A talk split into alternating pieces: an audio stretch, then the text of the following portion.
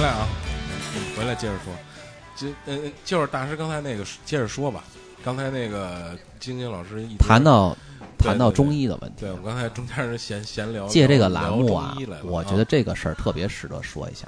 嗯这个中医现在的问题太多了，基本上咱们国家这中医十之八九都是伪中医。今儿我这个言论就放在这儿了，就是谁找我来，我都我这个负得起责任。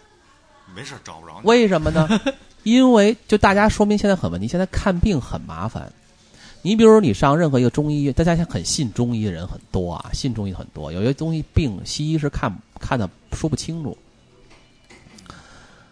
但是现在咱们国家呢，这个中医里边有几个比较比较严重的事情。你比如举第一个问题，就是医德的问题。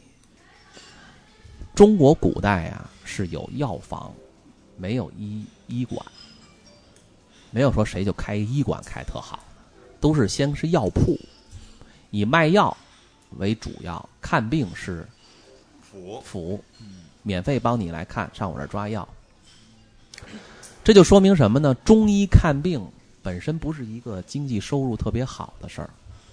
你说大家看《红楼梦》，说里边这个孩子贾府这孩子这两天吃不下东西，老哭，请御医看一看。御医就说了，不用吃药，吃多了饿他两天就好了。啊，这就是中医看病的一一个出发点，他尊重自然、自然规律，并不依赖某些药物或者治疗。这就不符合现在咱们的市场经济里边的医院运营模式。所以我们现在看越来越多的中医院也在做片子，比如你咳嗽，照个肺片去吧。你都看废片了，你怎么叫懂中医了呢？嗯，对吧？为什么？但是那个东西能挣钱，所以这种经济环境下就会导致我们的中医大夫们本身从咱就说学府上教就有问题，那就更容易在现实生活中很难用真正的中医去传统的中医去帮你治疗你身体出现的问题。第二个是什么呢？现在的药，他卖药呢，现在都以卖药为主。我们现在的药砍掉一部分，也是治你的病的。我想现在中医所有大夫都比较清楚这个问题。当然，我们应该什么呢？我们应该是面对这种情况，也很难完全说对与错，因为我们国家的问题在哪儿呢？就是挂号费上不来。比较好的是应该有一个诊费很贵，药很便宜，他开药就注意了。你现在经常开药里边会提到一些药性上属于补品的，而真正治病的草药不是现在不是这种，你这方子去掉百分之狠了说百分之七十，那三十你照样能治你病，如果开对了。而治病的那些药都是很简单的草药。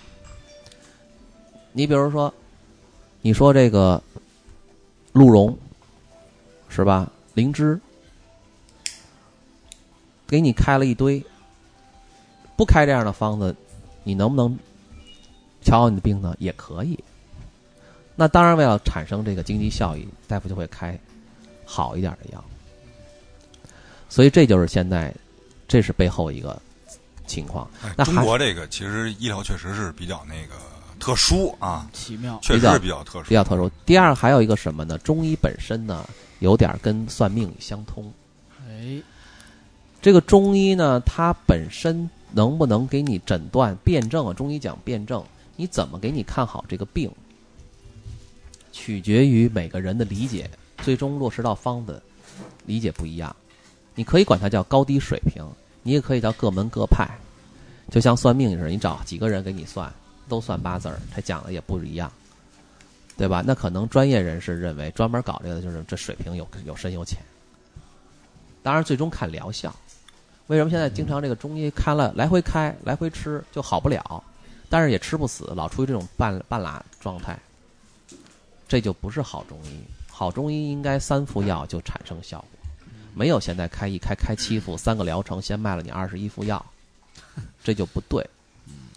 这不是传统中医。对这中医都改卖药了，当然，反过来说，药现在也有问题，药也有问题，很简单你要。这么一聊，这这这就问题就太多了。对，但是有些问题就是一定说出来很有意思。你比如说，我们说中草药上有一个药叫半夏，现在草药店都卖的是浊半夏，就是什么这个半夏进行过化学消毒，化学消毒之后，这个半夏就没有植物的毒素了。这是我们国家药典规定的要这么做。但是传统中医是这样的，你认为半夏有毒，我认为扁豆还有毒呢。你会阻止人们上菜市场别吃扁豆吗？你把扁豆都煮了，你再卖给他，不可能吧？嗯其实这个半夏的植物毒也是这个道理。嗯你把它搁药里边一煎，它就没有毒了。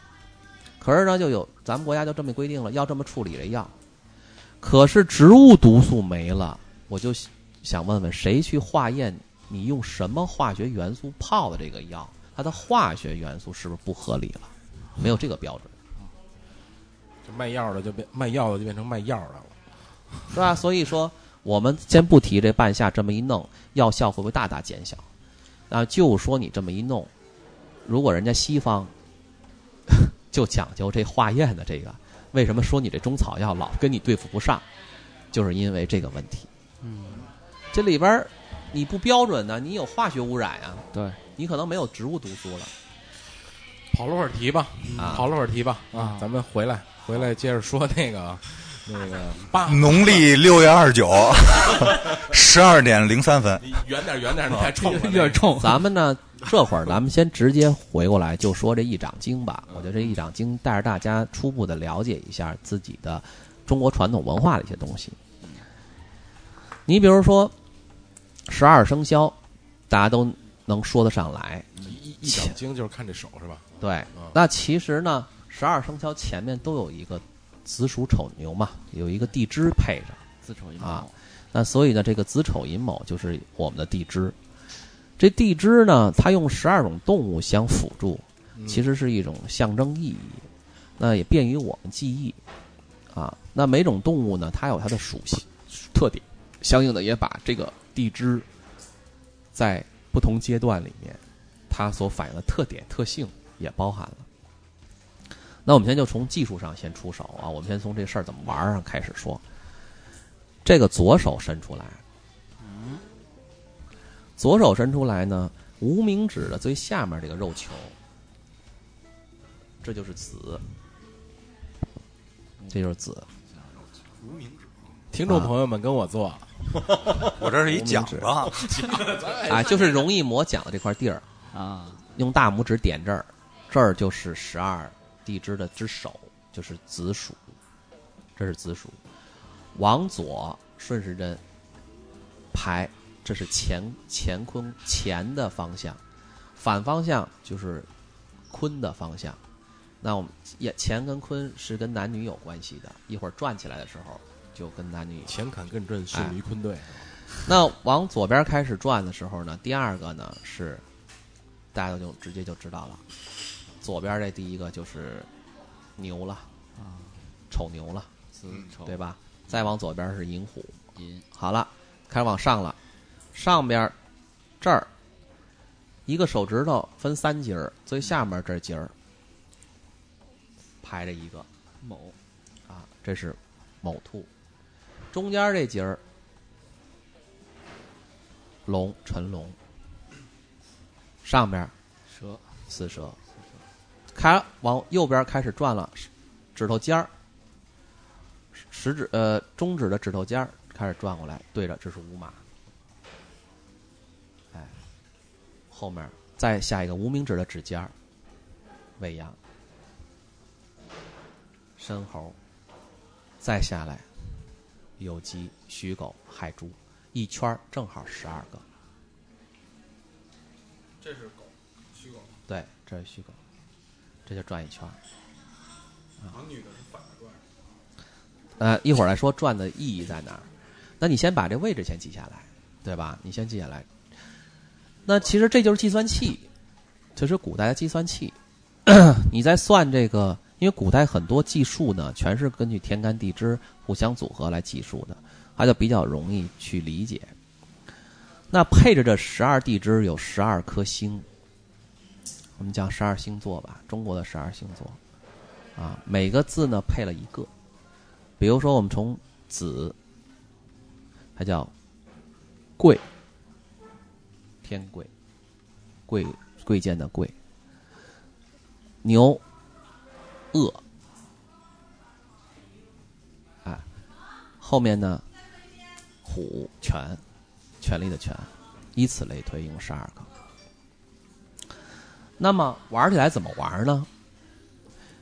先看男的女的啦，是吧？如果你是男的，就是咱们举个例子吧，举我吧，啊，你是属什么的？狗属狗的，狗你就得从把手点到狗这儿，然后顺势开始往前码，下一个几月的阴历？八月，呃阴历。阴历六啊月，，阴历六月，六月呢就先属狗这儿，一、二、三、四、五、六，到兔了，你的月就落在落在了兔，月兔，落到兔上面。嗯。啊，这是个带个字儿破，天破，得落到兔子上了，狗兔再上日。日二十九，二十九是吧？一圈是二十四，对吧？一一圈十二，两圈二十四，对吧？那就简单点儿，就在这儿，二十四就是全嘛，对吧？到虎这儿了，然后再往前数，二十四、二十五、二十六，二十几？二十六是吗？二十九，二十六、二七、二八、二九，啊，你就落到阳上面了。啊，阳是驿，驿站的驿，天易行，易，这日子在阳这儿，记住了啊。刚才是狗、兔、羊，嗯，然后时辰十二点零三中午，中午十二点零三，午时。那很简单，午时呢就接着数呗，子丑就十二个嘛，对吧？从阳开始数，再十二个正好是马，对吧？时辰落到马上，十二个转一圈就是马嘛。那你这四个四柱你就出来了，你就是年在狗，月在兔，日在羊，时辰落到马。这四个呢，年月日时呢，我们用一个植物发展来理解它，分别代表根、茎、花、果。年就是根，叫年根，根呢就相当于你植物要从根儿开始算。那你什么是你的根儿呢？父母、家庭，你的上一辈就是你的根儿，所以年就反映了你的父母、你的来处、你的起始，对吧？那你的本性、本源来来的东西，你是狗，狗呢是艺术的艺，天意性也是个艺，那就证明你这个人呢，在年年这儿看呢，你就是一个比较偏多才多艺的，多才多艺的人。那这里边呢又暗藏六道轮回。过去这一两经是佛道分家，就是看你入是和尚还是老道，有缘分的，拿这个来算。你这功，你这个狗落在修罗道上，是吧？这就说多了。这修罗道是什么意思呢？修罗是什么意思呢？修罗是天神，但是又不是神。修罗的意思就叫飞天，就世上天上的神，但又不是。他为什么是神不是神？就是他能力很大，法术很大，可是呢，他好争执，好执着，放不下，他又成不了神，所以单门给他列了一个位置，叫修罗。那么这种人，狗这道就是这样的，狗就在义上，所以为什么多才多艺的人要在修罗里面？你知道他很聪慧，很聪明，艺术艺术细胞罗啊，文体好，但是他也好争执，好比赛，所以呢，这就在修罗这道上。再往后面看呢，你第二个落在了兔上，嗯，兔在什么位？兔属于这个六道轮回里的畜生道，畜生道里边的食草动物啊，小小动物，食草动物很被动，被别人吃的。那畜生道里边反映了什么样的一个个性呢？反映的是人的原始性啊，比较单纯，比较单纯、原始，但你同时又在被动，那证明你你这种原始性可以表现两种啊，原始性可以表现一种是兔，一种是鸡，这就多说一鸡兔一组的，鸡就是食草动物，啊食肉动物，它就是刃，刀刃的刃，天刃性在这儿。这个鸡这个鸡这个特点呢，鸡就是那种攻击性的原始性，比如一点就着。咱们解释解释说，这人一点就着，这就是原始性的，可能也是很很爱打抱不平，也是一种正义的，他也容易一点就着啊。所以这种是鸡的特点。兔就反过来，很被动。所以这种人呢，第二个呢，在第二个落在月上面，月代表的是静，树枝往上走，走的时候这边就代表什么呢？比如说你的呃兄弟呀、姐妹呀、夫妻呀这种跟你平行关系的，就在这第二个宫位。所以你这感情呢，就属于被动型的，还是怕媳妇儿那类是吧？叫被动型的。啊，哎，但是你又是很原始性的，所以你呢对感情呢是很理解的很单纯，就是爱就是爱，不爱就是不爱，没有过多的太多的想法。你希望符合内心的需感觉，但是你这个可能追求起来不是那种越挫越勇型的。你要一追这女孩，人家不喜欢你或几次，你可能就有点打退堂鼓，或者是就缓下来了，有没有这种特点。那么这个“破”字呢，也代表一点不完美，叫不完美。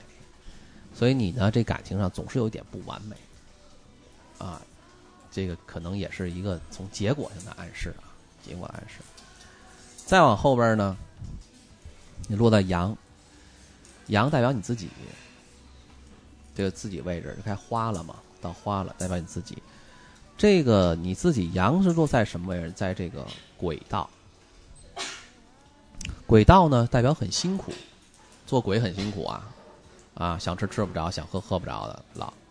所以这个这个驿呢是迁徙的那个驿站的驿，这代表你自己的的运势，更多的可能是动态的，动态的，啊，比如出个差啊，你这工作要么就是经常出差型的，要不四处跑的，要不就是老家不是这儿，在另外一个城市才能发家或结婚的，都有可能，这就是 E 的特点。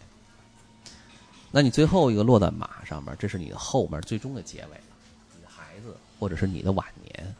那你正好落到了午马，马是什么呢？马是佛道的，佛道是福，天福啊，你这就很好，所以你最终的结果是非常好的。哎，最后结果很好。那你在通盘看你这四个，有本事、聪、有能力啊，多才多艺。到原始性比较强，到满处溜达，啊，遭受一些辛苦，到最后出家成佛，看你还是能修成正果的人。你根儿就是有能力的人，只不过你的弱势一定是在于你的原始性的东西，你可能本性的本性情的东西比较多，就自然会受到一些现实中的挫折。但在这种挫折和经历之后，你最终可以能达到佛性上这种放下呀、看破啊这种东这种心态，哎，最后一定就是能总的来说还不错。不是，我怎么觉得最终刚开始听还行，后来听的其实不是得到了，而是看破了，算了。你看，所有人最后都是放下，才解决了快乐问题。有钱的放下了再有钱，或者是放下了一些遗憾，他才能快乐。没钱的也是放下了荣虚荣，是吧？执着，他可能快乐了。这最后一定都是离不开这个放下的。所以佛家呢，就讲最后讲真空嘛，就是我要我要把释放所有的东西，找到自我，真正的自我。对吧？道家讲逍要逍遥一点，要活得自在一点，我行我素一些，健康长寿最重要。啊，那时候每个宗教也都在提倡这个。那看手其实就看刚才那那一些东西。呃，就说从手上就能排出一个盘来，一个命盘，多少来认识这个人的什么特点。那你比如说，这个人啪啪全是子子贵，子贵也是佛道，又两个在马上边五马也是佛道。我这四个佛道这样的人，那这个人就跟佛家很有缘，他很容易放弃东西。当然，我们辩证的看，这种人也有一个弱点，就是不大会坚持什么东西。你要想让跟你做点事儿，就难了，他可能很容易就就放弃了，因为他可能更在乎的是抽象性的这些东西、凌空的东西、感觉的东西，他要这个。那比如这种人更适合做做什么呢？那不能这么绝对的说，因为这个太泛泛了，这也只是四个四个因素来看待一个人，啊？这也不能太绝对，还因人而异，就事论事啊。当然，你这个你可以快速的感觉出来一个人是跟你合适不合适。你比如说，我们在假如说经常呃很很很这个从事传媒行业呀、文艺行业的，那肯定修罗道的都落到修罗道的多。一个狗，一个龙，啊，就在这个道上落。他有才艺啊，有本事但是我又又突然想到一个问题啊，啊刚才说这个狗是那个多才多艺修罗是吧？啊！那八二年出生的这这属狗的不就用离那么近？哎那个啊？就就是八二年那个不等于都是这样的吗？对呀，都是这个呀。你年月日时就规范了一大类人嘛，你不可能特定某一个人嘛，嗯，是吧？特定每个人一定要加上地理位置，那才是特定每个人的。地理位置也能在这上面。那这个一掌经就不包括这么详细了。你要去算八字，比如它就要通过要加上这个。但现在这个八，现在这个时间呀不好说。现在是现在全球有时区，对吧？你北京时间，你在北京下时间四点钟生，这四点钟在新疆那是一个状态，这儿是一状态。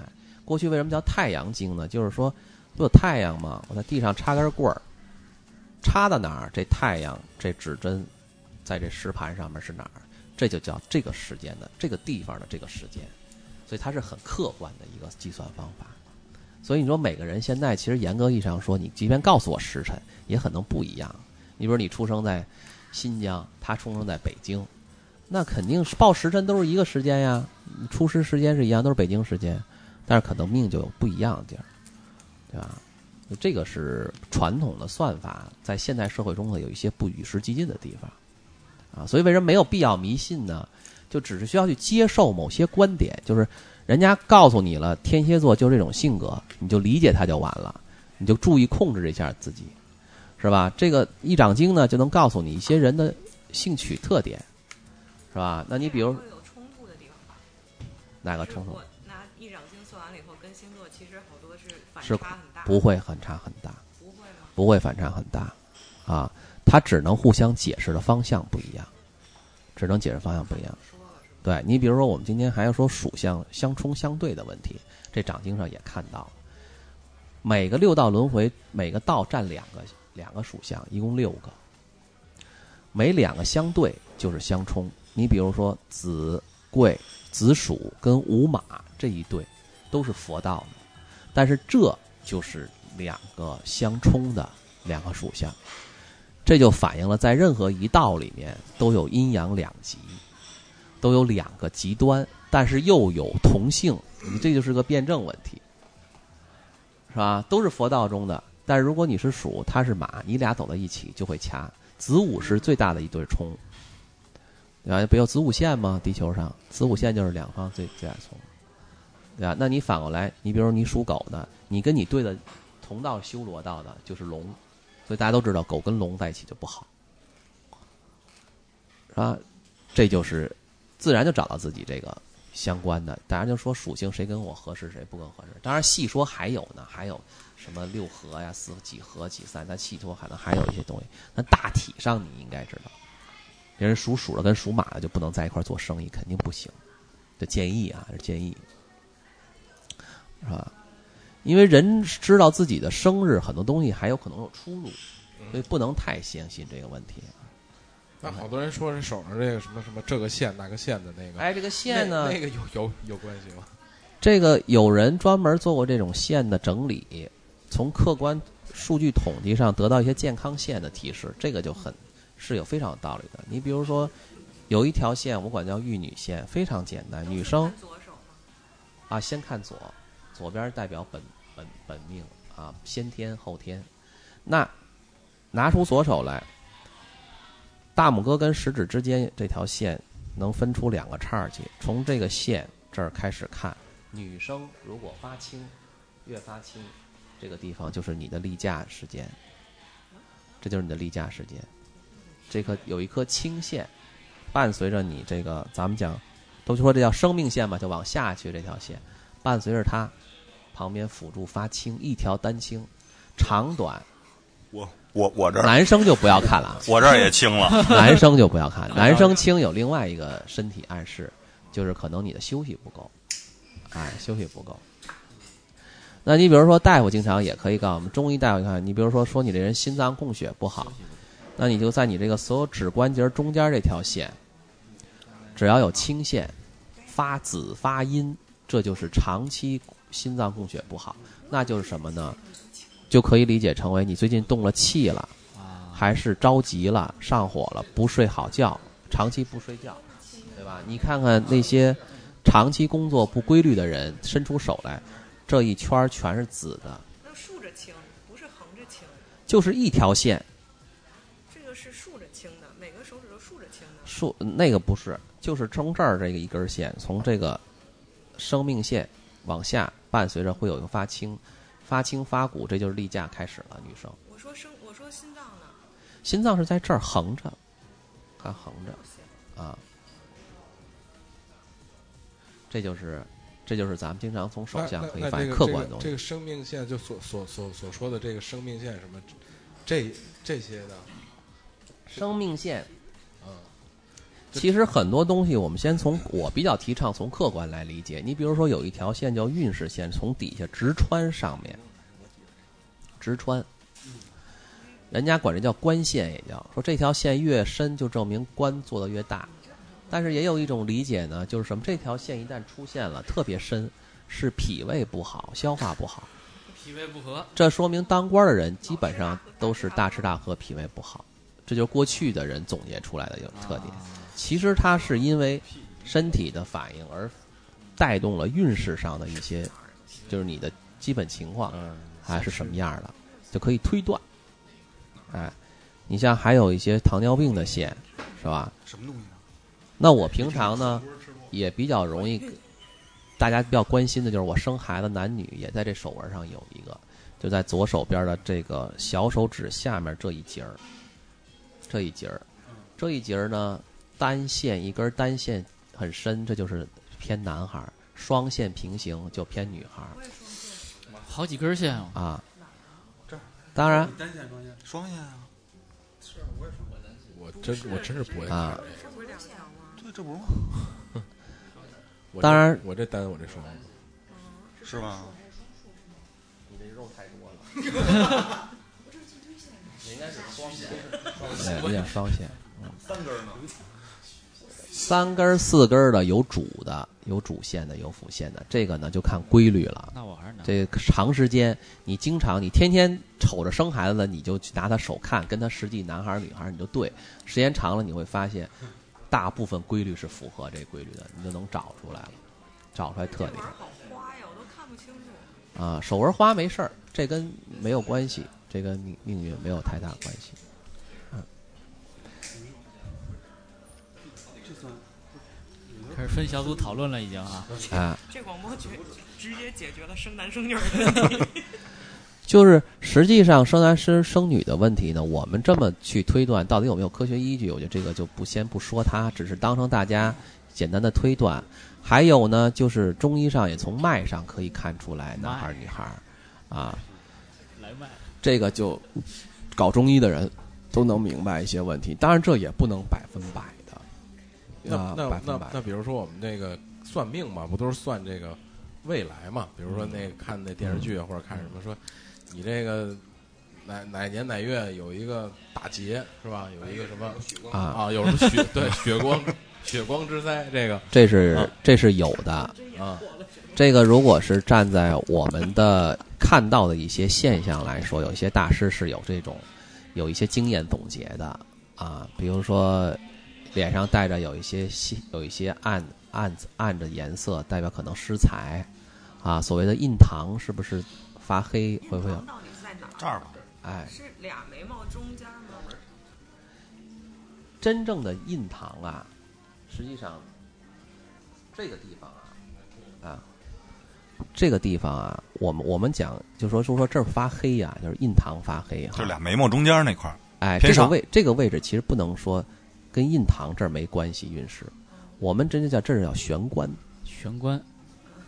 离这儿往外几个几个厘米处，这儿有一个人体聚气的叫玄关，啊，玄关是什么意思？就是家居风水大家都知道，说这个门进来叫玄关，玄关就是你进入客厅、进入卧室都要先走的地方，就是气流、人流先进的地方。外边爆爆炸了，人在这儿也是有一个这样的？啊，这个没事儿啊，这个地方 它折射出后面的颜色，就代表这人的身体。如果身体不好，证明他的气这儿堵住了，气血不畅，这儿都会发暗。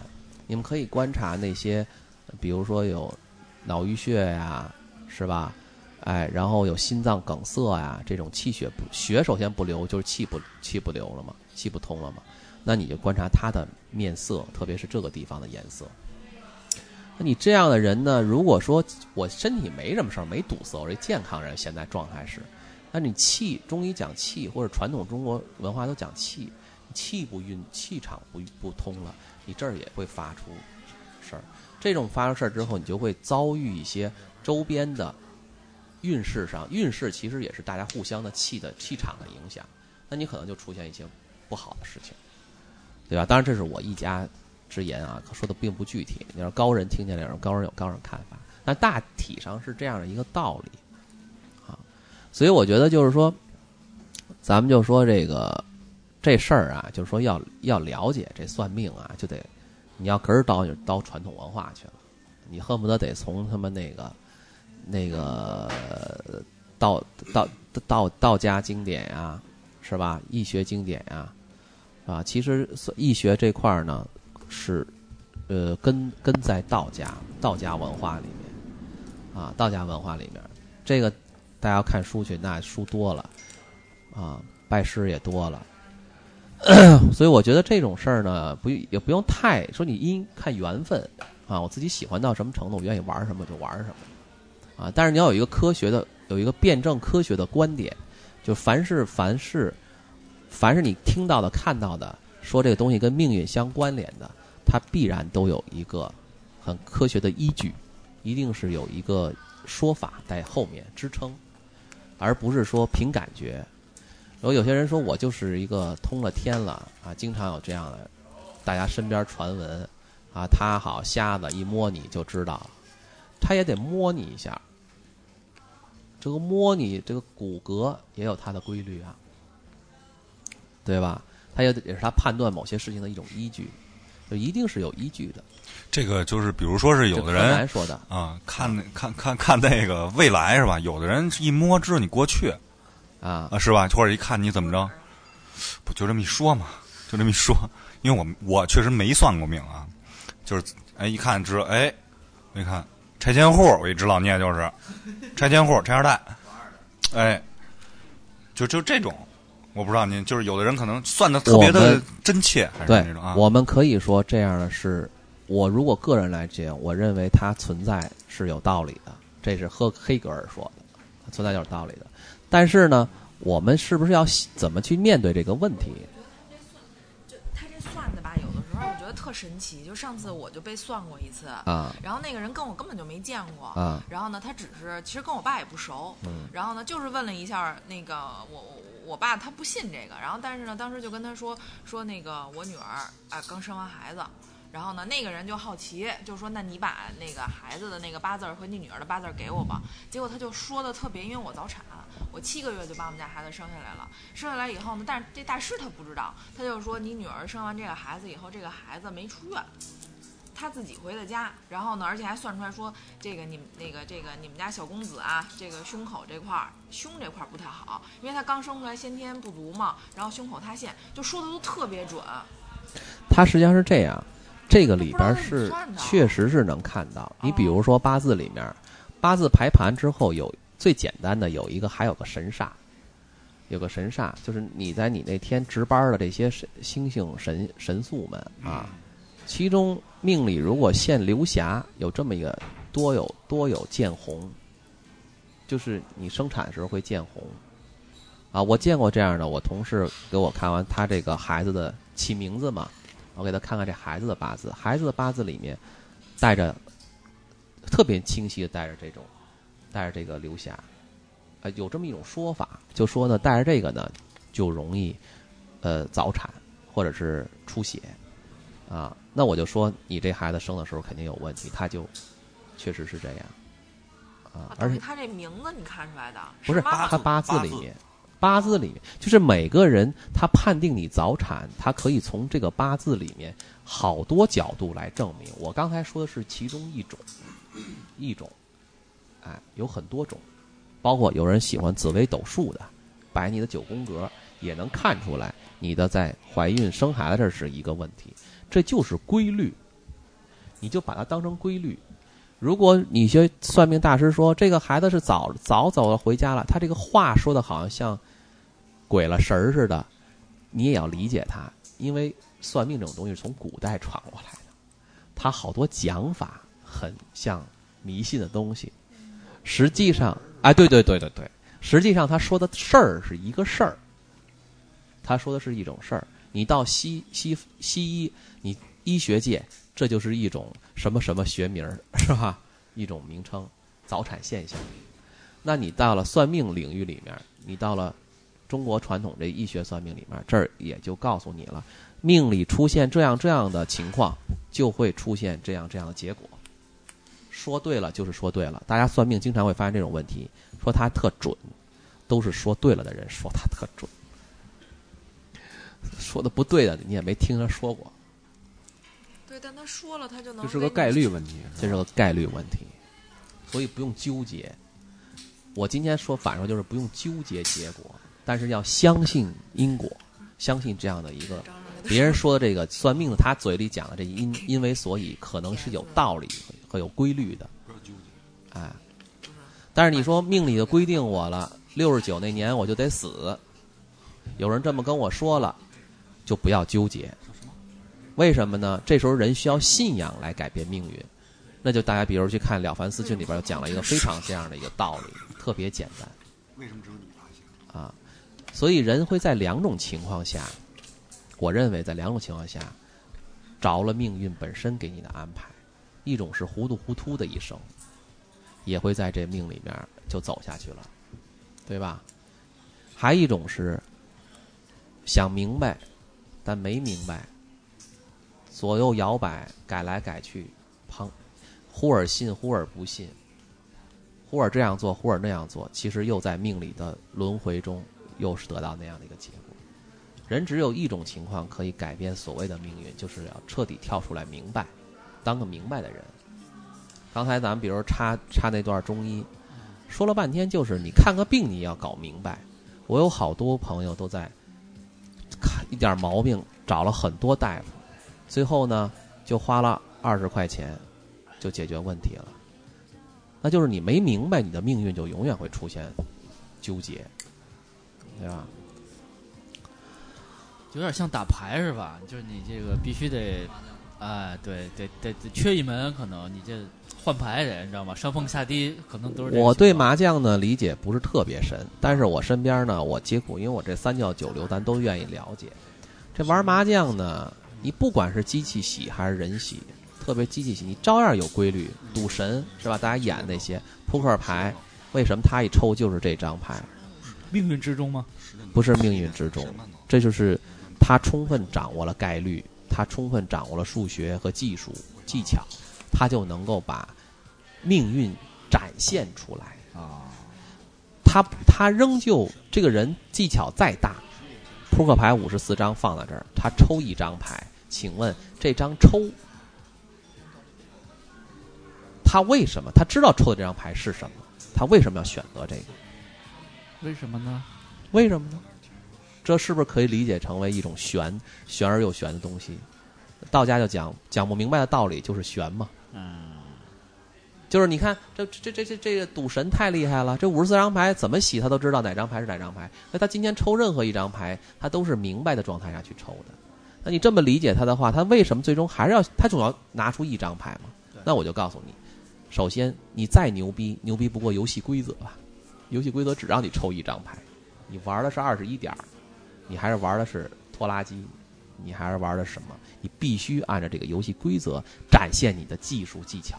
如果没有规则了，赌局就不成赌局了，就成抢劫了。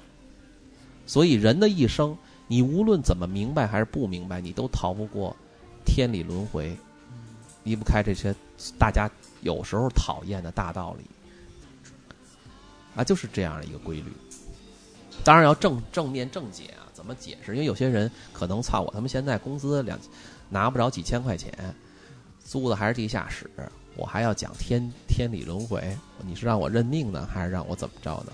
嗯，那我就觉得这样的朋友，你可能没有时间过多的再去学习。说我拿一本《道德经》回来聊一聊，当然你有缘分的话，能看一看书是更好的。他说知识改变命运嘛，但是这样的人起码有一点，就是你要先符合这个社会规律。这个社会规律已经告诉你怎么是生存，怎么通过努力才能生存，那你就要先解决这个问题。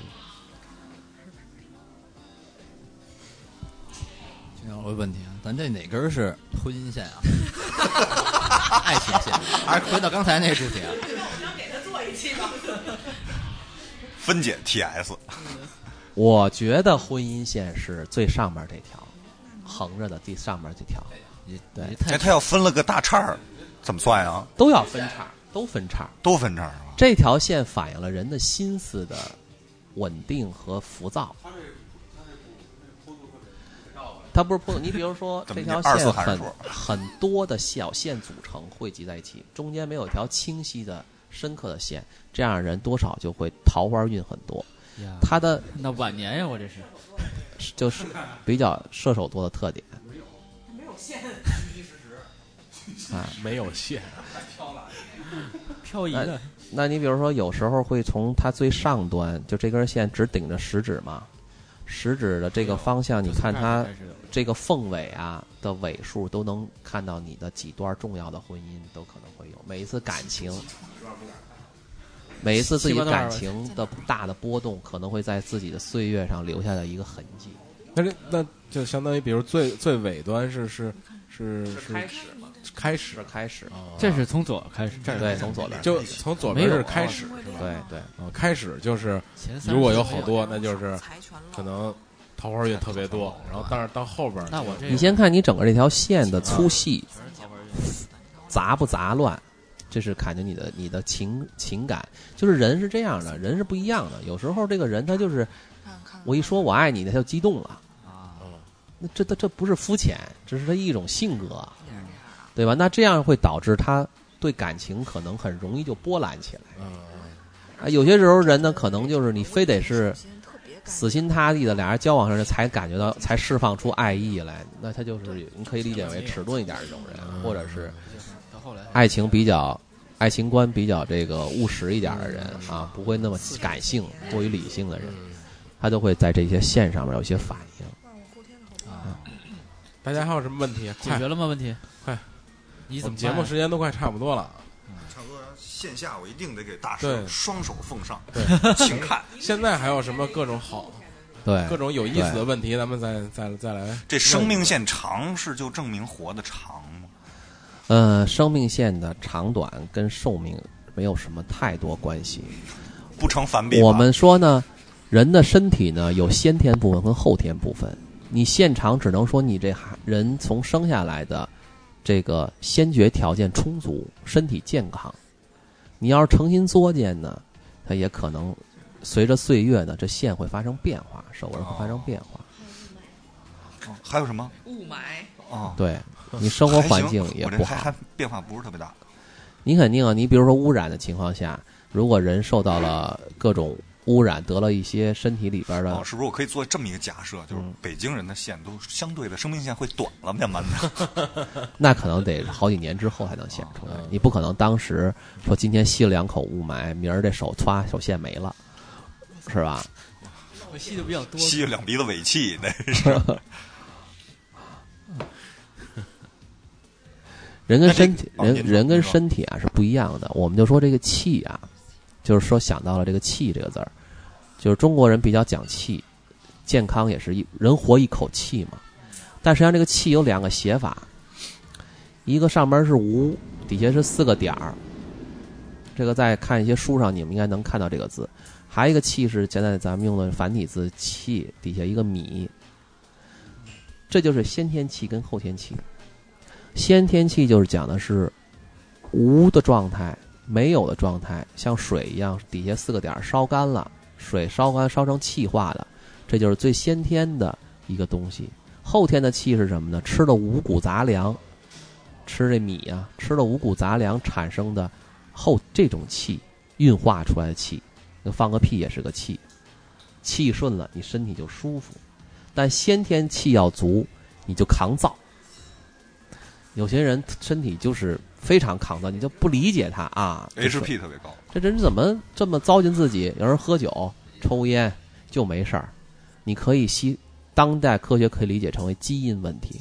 你算命的没有那么精确的东西，古代的逻辑你只有什么先天能量足呗，对吧？如果先天，你看练武术的人，一定师傅选人的时候先说你这人骨骨骼啊、精气适不适合练这个内加工、外加工，还是都是说他先天这个条件好不好？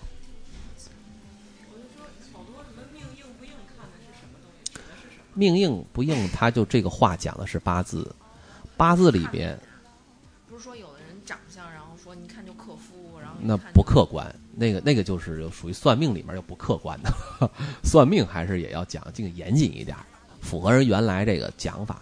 八字里面有命格比较硬的，硬的呢，并不是说这个人就命硬，硬有可能早死、夭折，是吧？硬只能说能量场相对的呢，它会在某一个地方凸显出来，比如说这个人可能表现出。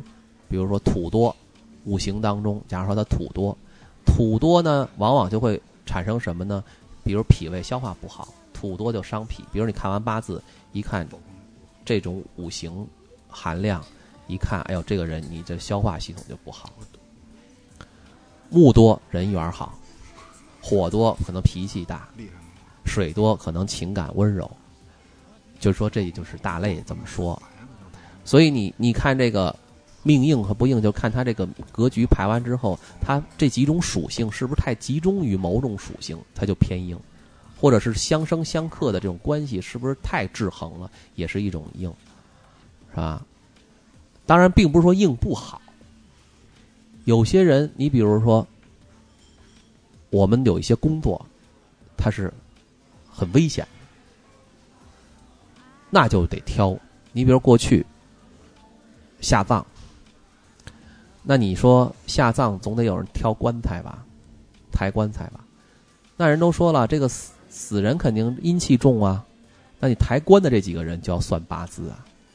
这个八字跟这个亡者相关联有没有关联？谁能抬，谁不能抬，对吧？你要不能抬不好的，那你可能这个抬棺材回头他可能得什么病啊，或者什么出现什么问题啊，人们就会去遐想这些神了鬼了的东西。但是呢，他通过这种方式呢，他相应的他也排除了一些可能，啊，所以这个这个硬，我们有很多种具体到具体情况的一种表现，啊，大师，我想起一个事儿，就是我有一朋友啊，他之前就是工作上有点就是算是贪污吧，嗯，然后被发现了，然后他呢，他就找了一个师傅吧，就是可能是道教的，然后那道教说就是。也不是怎么是让给他做了一套是什么法式法法式对，嗯，然后跟他说你怎么怎么去做，就是当时跟他说的是去天安门拿一簸箕扫土，真事儿啊，嗯，真事儿，这是然后然后好然后细节我忘了，反正我就主要记住这个了，然后当然之后这事儿就确实就了了，发现他贪污那个人是自己辞职了。我我我现在呢，就特别希望像他提出这种案例，就去解释生活中的问题。不光你这个，我们前两天也有一个朋友的案例，父母身体老不好，请了花了好多钱，那会儿他身上还没多少钱，拿了好几万块钱请人家过来家里边摆了一法场，结果他父亲这病就好了。这怎么解释呢？从现象上，我们可以直接归类于迷信活动。但是从道理上讲呢，我们只讲一个道理，就刚才还也是刚才这暗示。当你没无路可走了，你才会去问卦。人永远是这样，叫无首先无事不问卦，是，其实我我关心哎的不是他那个结果，我是关心他为什么要就为什么要去去天安门哎去扫那个图。这个过程就咱现在说哈，呃，你就说结果它出现了，其实我明白是他的方法每个人方法不一样。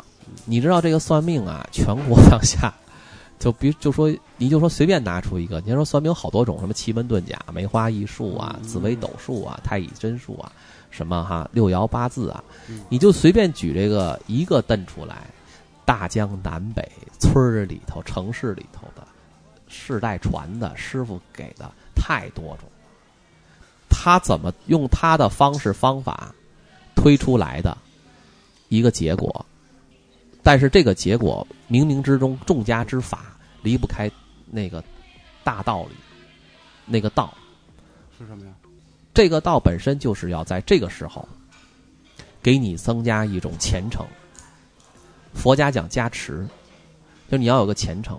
你怎么虔诚？你比如说，你这个人，就算他平时别说，别说他老有做点亏心事儿哈，或者做点什么危险的事儿，他心是慌的，慌了就一定没有任何解决问题的能力了。一个人没有任何解决问题能力，首先来自于心慌、不定。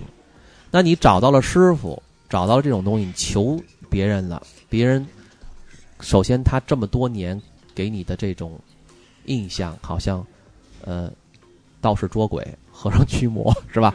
就是你看电视剧，你都能得到一些心理暗示。于是你遇到这样一个大师，你就会他给你出了一些主意，你总无路可走，你总要去试。但是实际上，这种试的过程中，就化解了你好多科学上现在不能解释的东西，就能让他通顺了，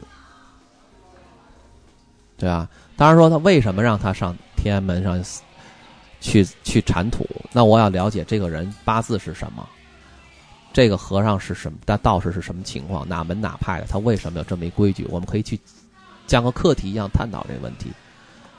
那么，那实际上就是就是调整他他的心理呗，是吧？也许他的命运就没事儿，他只不过在那个时间节点上，他做了那样的一个，有可能事情不扫土也会这样，是吧？我们可以这么理解。但是一定是什么去改变了？你改变了，你在扫土的过程中，你改变了你自己的心态。你你扫完了土，谁知道他在单位回到单位，回到审讯的环节里，他又说了什么话，做了什么事儿？他是改变了心，而又改变了行动。任何一个细节你是不知道的，他起心动念你是不晓得的。因果轮回，最后这个结果，只是大家只看结果，于是觉得那样的过程都是很神乎其神的。其实他们都很简单。那我反过来，这样的朋友通过这样的一件事儿，如果他事后他能够诚心去修行他的信仰，我现在很，我现在经常看，比如马列主义、毛泽东思想，你也可以拿出来看。你只要按照里边领会的某些东西去做人做事，你会发现从此你就没有这些问题。当然，社会有很多的问题，我们人生也会面临很多问题，怎么去正式的解，也就是正式的看它，这是智慧解决的问题。佛家修的就是智慧。你说了半天阿弥陀佛，念了半天就是念就是智慧的意思。你要怎么去想明白了？真明白，这个明白能让你最后特别舒服的放下。就刚才我们说的那婚姻问题，你不是说大人说了这事儿我得妥协，好回家我什么也不说了，什么也不干了。那你内心的那个小宇宙还释放的是负能量的，你得回去得把这事儿琢磨了，发现呢，可能我这辈子这样下去没用，换个女朋友还是这德行，是我的问题。发现自己怎么是问题了呢？性格问题。习惯问题是谁影响了我？是我一直回避自己某些东西，把自己修正了，自己就会发现后面的事儿会一不然就一样不一样要。是你也扫扫土去，找一地儿，可能回去就好了。理解的好，撒点土。你可以从今儿回去，你就蹲地，蹲在地上擦地，你你就这样擦三天，你看你媳妇儿一定给你做一顿饭。我老公变了，所以你会发现人就是做一点点。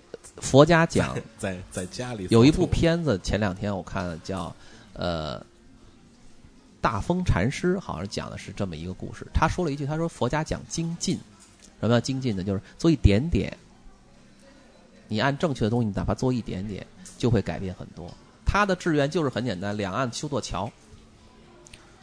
很多人不理解，您一个出家人费这么大力气就修这桥，南岸北岸其实就是文化不一样，经常打架。习俗不一样，他就想把这桥修通了，能够互通往来，就干这么一辈死之前八十多岁就干这么一件事情，让人们都记住了他。就是说，我觉得我们现在做事情不要求善小而不为，对吧？缓解夫妻关系，找到自己的幸福，你哪怕就是我老分不了手，也赖你不赖对方。你分手这事儿还有什么可纠结的？你不喜欢就不喜。如果人都是真性情啊，好发现好多事特简单。我操，我不喜欢你了，对不起，咱俩得分开。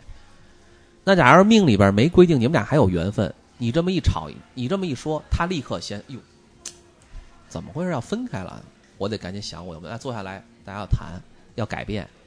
如果命运真就规定你们俩没缘分在一起，你这么一提，操，行了，拜拜吧，拜拜了。白白回头一直喜欢谁追他姐，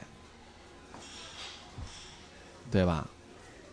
老看这个灰姑娘变成金凤凰，还有就是青蛙王子变成这个怎么怎么样？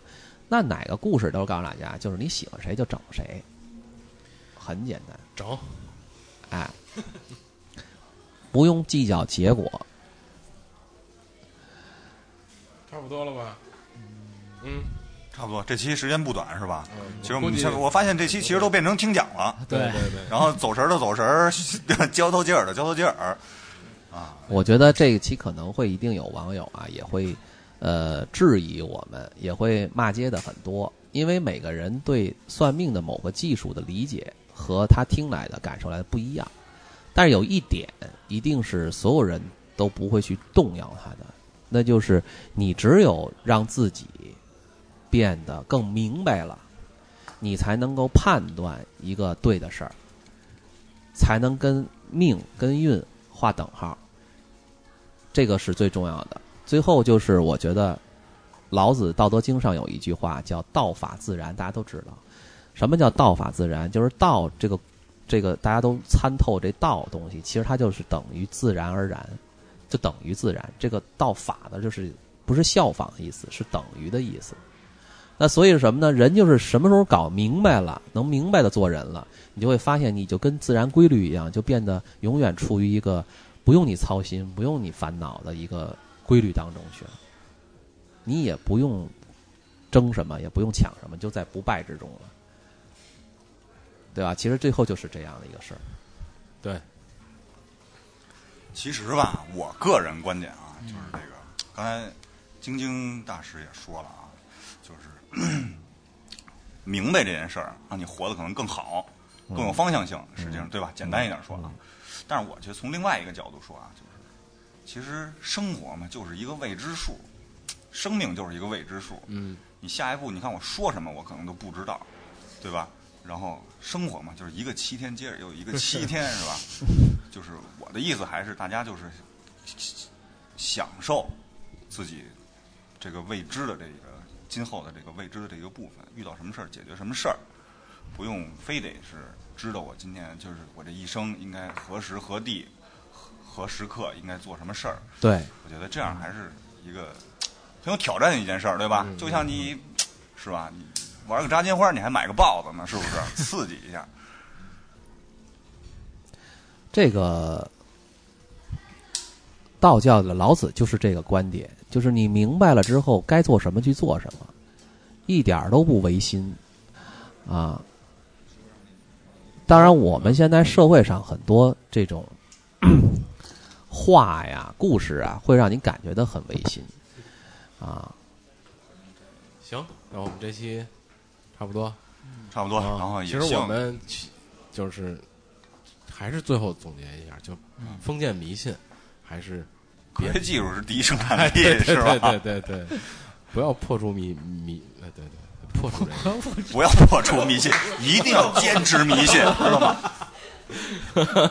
不不是不是说破除迷信，就是不要迷信。哎，对，一定不要迷信。你要就是算命也不是迷信，嗯，迷信的算命不是算命，哎，对吧？吃葡萄不吐葡萄皮儿，是不是？所以今天我们这种形式呢，也是一个就是第一次展现这种形式啊，大家一种群聊啊，不知道效果是如何的。但是那个，我觉得听友们如果有什么问题，可以到时候跟晶晶来沟通一下，我们会把晶晶老师呃拉到我们的 QQ 群哎，，QQ 群是多少呢？现在我估计只有我能背下来，25二七四九六零三幺七是吧？啊，希望大家能加这个 QQ 群，这个 QQ 群还是很热闹的，每天啊，都会喊早的。嗯，对，是吧？二七四九六零三幺七是吧？对对对，啊对，就是我好总是记这些无谓的数字，我靠，这这你记得住。嗯，嗯二七一四九，你觉得我怎么样？嗯嗯，晶晶老老师，你还有什么比如要留的吗？啊我没有，我就是回头进到群里面，到时候大家在群里探讨行啊。行，啊，有什么问题嗯其实都可以直接的问，然后给给我们们都是同龄人。对对，哎，给我们留言也可以。晶晶老师呢，其实我给大家形容一下，啊。也是一个文质彬彬的一个青年，啊不是像大家想象那种留着白胡子、背着手的那个仙穿风道骨，是一个跟我们一样的啊，是都是我们的是同龄人，所以说呢，大家有什么畅所欲言的群里，我们近期的群就聊算命啊，哎，就聊你的命。嗯，非常感谢大家，希望大家继续给我们 iTunes 留言啊，嗯，杨哥，好，放一首歌叫《改变》，张震岳。不是姐妹。那张惠妹那是。我跟大家说再见啊，拜拜再见。拜拜。好，再见。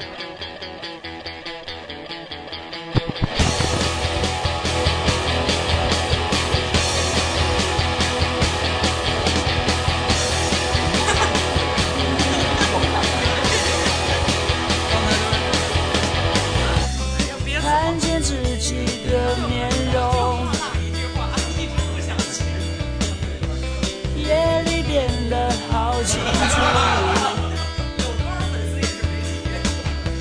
今天没有月亮，也没有太多事情，躺在床上睡不